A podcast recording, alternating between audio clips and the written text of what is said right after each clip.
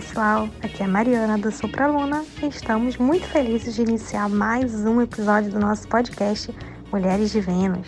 Esse podcast tem como objetivo divulgar o trabalho de grandes mulheres, tanto nas ciências humanas quanto nas ciências exatas, e também divulgar aquelas mulheres fortes que participaram de lutas, seja em prol da ciência, seja em prol de alguma ideologia, ou seja em prol da nossa história. Estamos felizes também em tornar essas mulheres históricas as nossas protagonistas. Não importa a época, as mulheres sempre estiveram presentes na história e na ciência. Só que, infelizmente, elas não são tão faladas. E é para isso que estamos aqui com Mulheres de Vênus para trazer essas mulheres para a cena principal. Espero que ao ouvir o nosso podcast semanal você se sinta inspirado por essas mulheres incríveis que ajudaram a escrever a história da ciência e da humanidade. E lembre-se, o lugar da mulher é onde ela quiser e inclusive na ciência. Vambora começar esse episódio porque eu já estou ansiosa.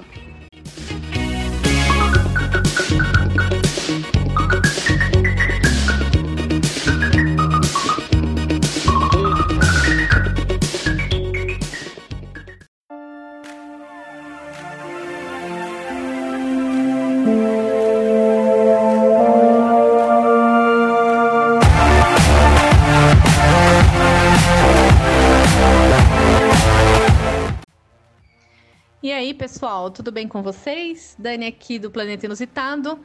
Novamente nesse podcast incrível das mulheres de Vênus. Dessa vez vamos falar sobre Caroline Schumacher. Espero que vocês gostem.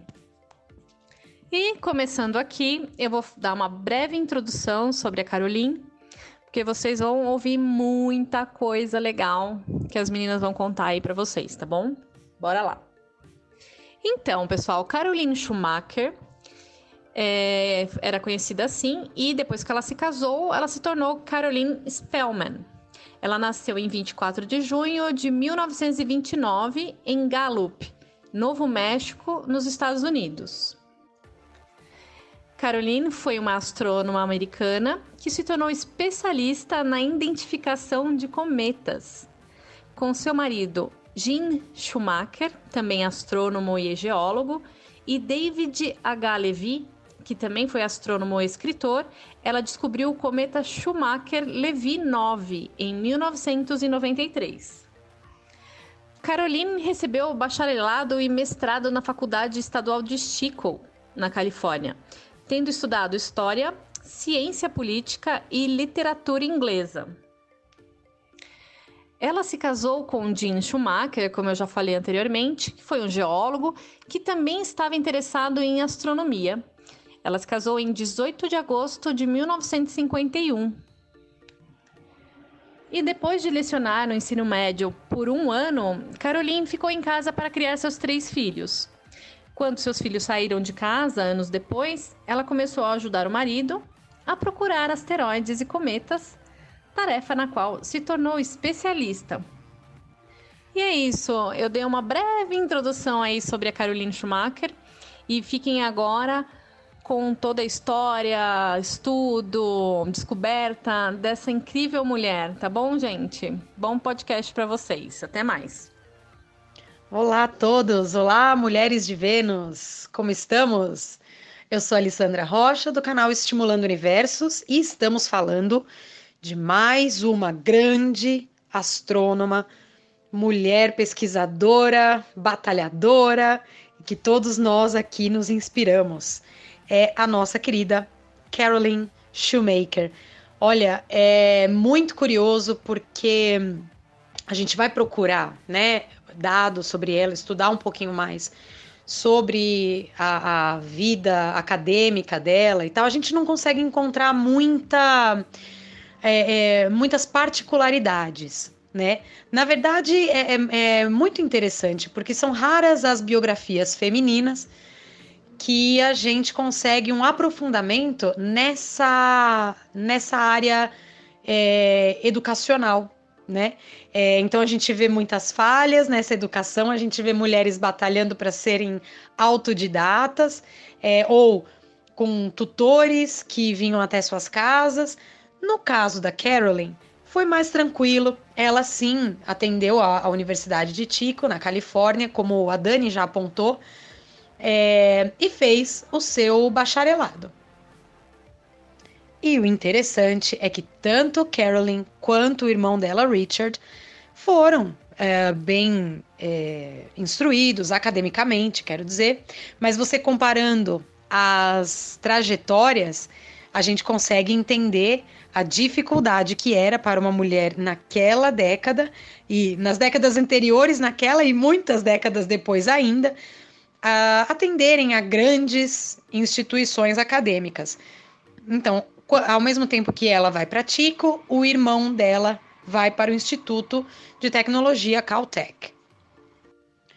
E se a gente traçar né, a trajetória acadêmica dela, a gente vai ter algumas coisas interessantes. Ela teve tanto o bacharelado dela quanto o doutorado dela em História, em Ciências Políticas e Literatura Inglesa. Já o irmão dela, Richard, indo para Caltech, ele teve o bacharelado dele em Engenharia Química. Uh, então eram, eram dois caminhos que a gente consegue traçar muito bem qual era o, a perspectiva ali da época, tanto para as moças quanto para os rapazes. Bom, embora, né, como eu disse, esses dois caminhos sejam até um pouco antagônicos, foi é, na no Caltech que a Carolyn acha ali o par da vida dela, que seria Jean Shoemaker, é, que era colega de quarto do irmão Richard, né? E aí então, mas eles não, eles só se conheceram, fizeram uma amizade ali e o Jean foi para foi estudar em Princeton. E aí então, mas eles continuaram ali se escrevendo, se, se correspondendo e tudo mais. Bom, e depois que ela se casa, então, finalmente, com Jean Shoemaker, é, ela tem a oportunidade de ter seu primeiro emprego e pôr em prática ali as suas habilidades acadêmicas. Então ela vai ser professora de sétima série, que seria né, o, nosso, o nosso sétimo ano, vamos dizer assim. E só que é muito curioso que ela não se ela não se acha nesse trabalho. Não é satisfatório para ela. E é, ela acaba abandonando a carreira de professora para se dedicar única e exclusivamente à vida familiar. Então ela acaba voltando para dentro do casamento, para dentro dos seus filhos, e ela só vai novamente retomar uma vida é, profissional com a idade de 51 anos.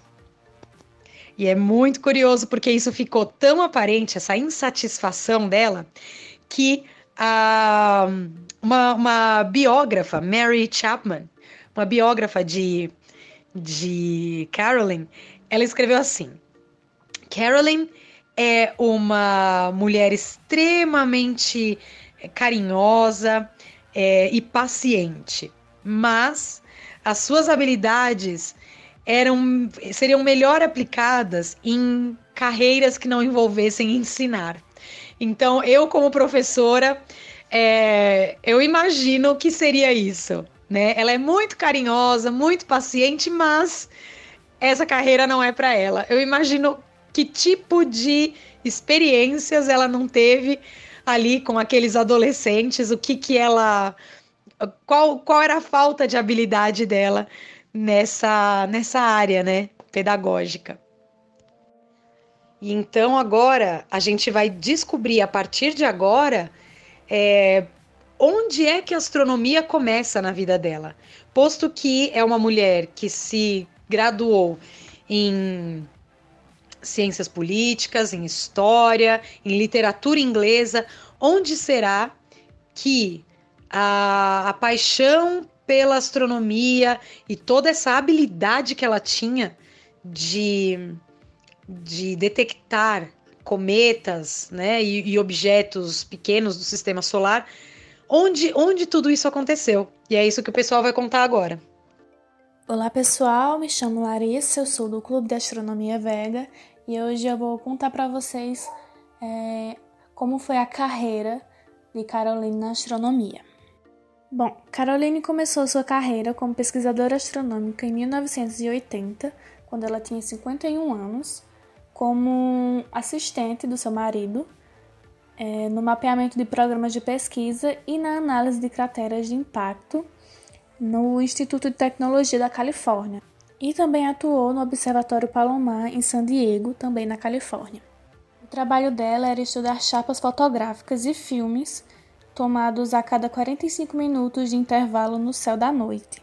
A técnica que ela usava utiliza um estereoscópio, que é um instrumento que permite a observação simultânea através de uma objetiva binocular de duas imagens de um objeto obtida em ângulos ligeiramente diferentes, o que causa a sensação de relevo ou um objeto 3D. E essa técnica permitia justamente isso, que ela conseguisse visualizar duas placas ou filmes simultaneamente. É, quando um olho dela olha para um filme e o outro olho para o segundo filme, o cérebro funde as imagens e, causa, e gera justamente essa é, sensação de 3D que eu mencionei é, anteriormente. E essa sensação 3D é, fazia com que é, os asteroides e cometas parecessem flutuar acima da superfície plana das estrelas. Era essa impressão que ela tinha devido a essa técnica que ela utilizava. O trabalho dela era um trabalho muito metódico e lento, que exigia muita concentração e disciplina.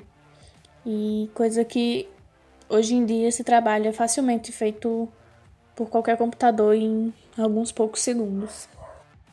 Além de ter sido assistente do seu marido, Caroline também trabalhou em parceria com ele e com Levi, que Dani já mencionou na introdução, no Observatório Palomar, onde os três descobriram o cometa é, D-1993F2, que ficou posteriormente conhecido como Shoemaker-Levy 9, descoberta essa feita em 24 de março de 1993.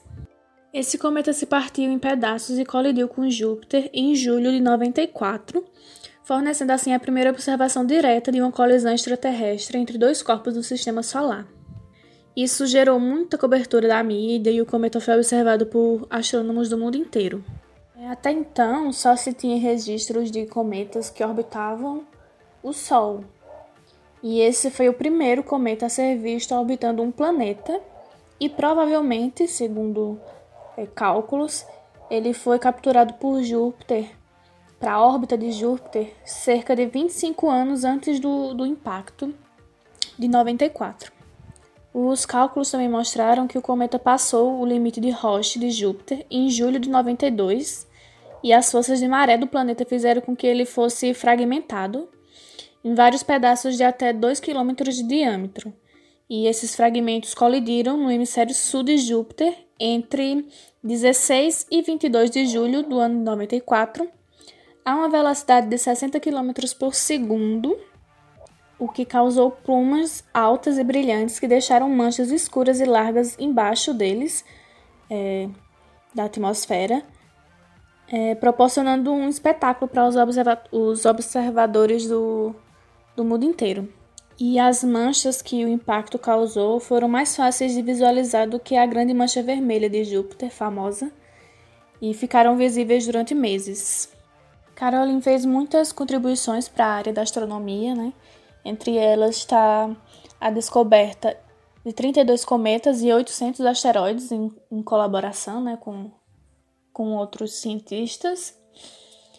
E também acreditada a ela a descoberta de 377 planetas menores entre os anos de 80 e 94.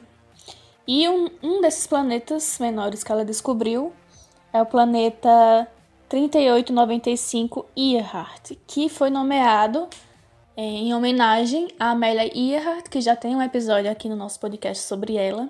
Então achei é, esse detalhe muito interessante para trazer aqui para vocês.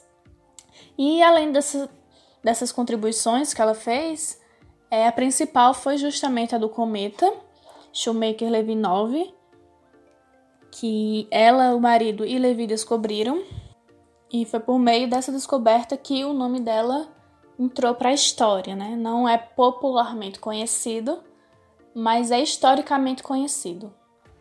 Olá, galera, tudo bom? Eu estou muito feliz de estar aqui em mais um podcast. Eu sou a Débora, sou doutora em física e é sempre bom a gente poder ouvir né, e comentar sobre grandes mulheres. E é muito válido estar sempre pesquisando, sempre tentando aprimorar o conhecimento e aprendendo e compartilhando com vocês sobre mulheres que são esquecidas muitas vezes ou até apagadas da nossa história. Se perguntou bastante para Carolyn por que asteroides e cometas, né? E ela diz que quando ela buscou é, entender mais sobre cometas próximos à Terra, asteroides, ela admite que foi uma busca muito excêntrica da vida. E que a importância dessa pesquisa inclui uma compreensão dos riscos potenciais de um impacto para o futuro da vida na Terra. E que facilmente isso não era compreendido pelas pessoas. A Karen ela é muito presente na, em palestras sobre mulheres na astronomia e ela diz que esse assunto é um assunto que interessa muito ela. Ela hoje em dia tem 91 anos. Ela diz que conhece um grande número de mulheres na ciência planetária e que, mas que infelizmente não, não tem um grande número ainda na astronomia chamada pura, né? E a Karen Shoemaker, como as meninas comentaram, né, é, ela continua sendo uma grande fonte de inspiração para mulheres cientistas, para astrônomas, para meninas que querem ingressar na carreira da ciência. A Karen mostrou que nunca é tarde para se fazer qualquer coisa. Nada é impossível. Ela exerceu o trabalho de dona de casa por 30 anos e hoje em dia é conhecida como a maior recordista mundial na descoberta de cometas.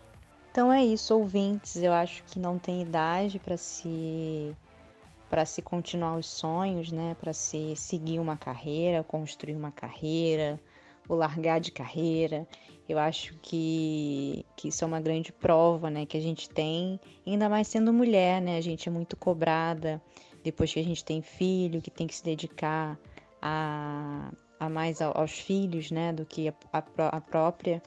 Então, eu acredito que essa é uma história muito bonita que a gente tem que a gente tem que erguer, né, e mostrar e falar, ó, tá vendo? Ela criou os filhos, foi dona de casa, não é, não significa que era infeliz nessa época, longe disso, mas resolveu depois seguir um outro caminho, né? Um outro caminho é possível e não, não isso independe da idade.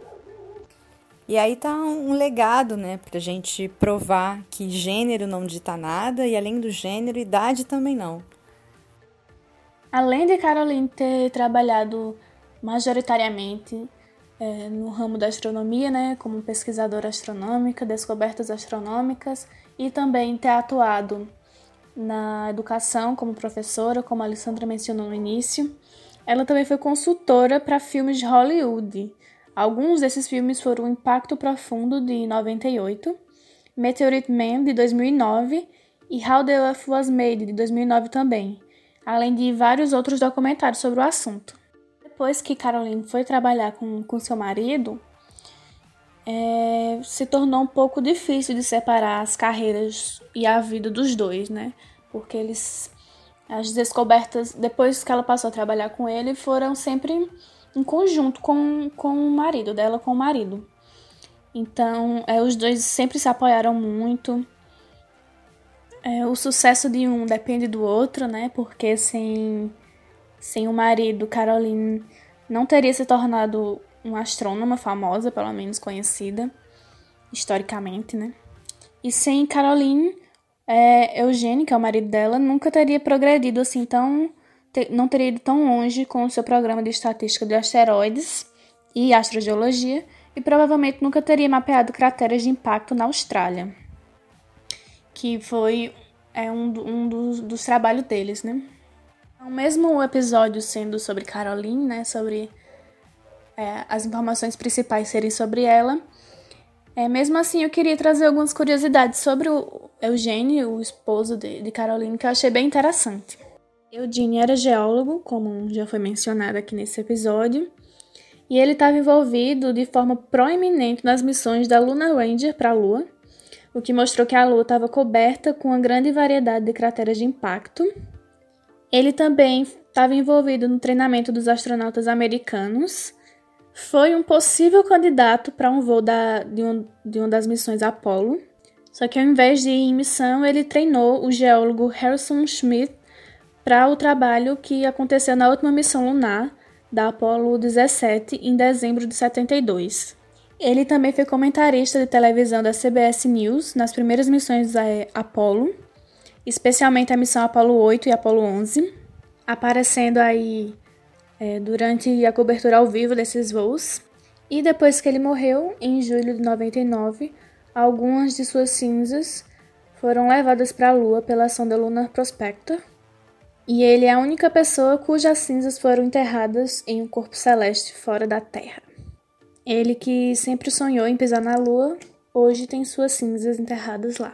Pois é, Larissa, eu achei super fascinante essa parte que comenta, né, das cinzas irem para a Lua.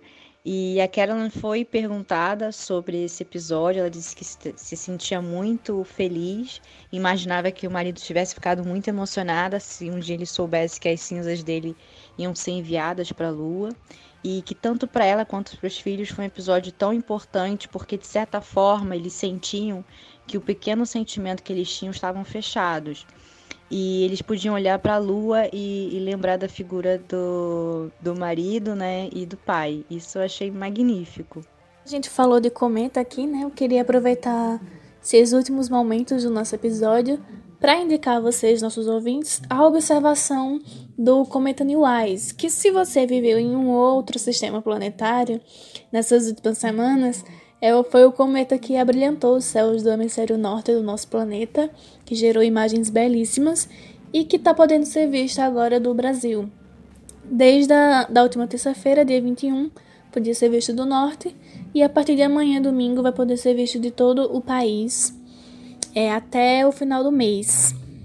É, o brilho dele vai ser menor do que o das imagens do hemisfério norte, porque ele está se afastando do Sol mas vai poder provavelmente ser visto a olho nu. Essa questão depende de alguns fatores, mas provavelmente sim. E a gente vai poder tá podendo observar aí depois da, das 6 horas até o final do mês. Então, se você ainda não conseguiu ver, devido à região que você mora do país, ou devido a condições climáticas, né, que a gente bem sabe que o tempo não colabora é, com os astrônomos amadores, mas caso você tenha tido algum desses problemas, você vai ter até o final do mês para realizar essa observação, tá? Então fica aí a minha indicação. É isso mesmo, Laren. Você está tocando aí no assunto do Neowise. São registros maravilhosos que eu tenho visto no Instagram. Coisa linda de morrer mesmo esse cometa. E vocês que tiverem interessado em saber um pouquinho mais sobre esse corpo celeste, o cometa Neowise e, e, do que os cometas são formados e várias outros, outras coisas e curiosidades, entra lá no nosso podcast da Essa Tal de Ciência, o episódio 22 de sábado passado, e no Spotify, no Google Podcast, vocês encontram esse material, tá bom? E vamos ver se o pessoal aqui no Brasil tem sorte de visualizar, registrar é, agora até o final de julho de 2020, né? Porque senão só daqui 6.800 anos, assim, mais ou menos. Bem pouquinho, né? pra gente poder ver de novo. Oi, gente, aqui é a Débora de novo. Eu queria só ressaltar as premiações que a Carolyn Shoemaker teve ao longo da vida. Em 1988, ela foi condecorada junto com seu marido com a medalha, medalha House. Essa é uma medalha muito famosa que é concedida pela Sociedade Astronômica House e sempre prevalece destaques na conquista da ciência da astronomia. Em 1900, ela recebeu um doutorado honorário da Northern Arizona University e uma medalha também pela NASA em 1996. Essa medalha foi uma medalha pelos resultados científicos excepcionais em 1995, ela recebeu o prêmio de Cientista do Ano. Em 1998, ela recebeu uma medalha que foi concedida pela Academia Nacional de Ciência dos Estados Unidos. Em 2002, ela recebeu créditos pela descoberta e codescoberta de 32 cometas e mais de 800 asteroides. Mari do Sopraluna aqui e estamos chegando ao final de mais um episódio do Mulheres de Vênus. Se você gostou desse episódio, compartilhe com seus amigos, com seus colegas de faculdade, com seus colegas de trabalho, com seus amigos na escola. Vamos fazer a produção científica e a história dessas grandes mulheres circularem por aí. Conto com vocês. E até a próxima!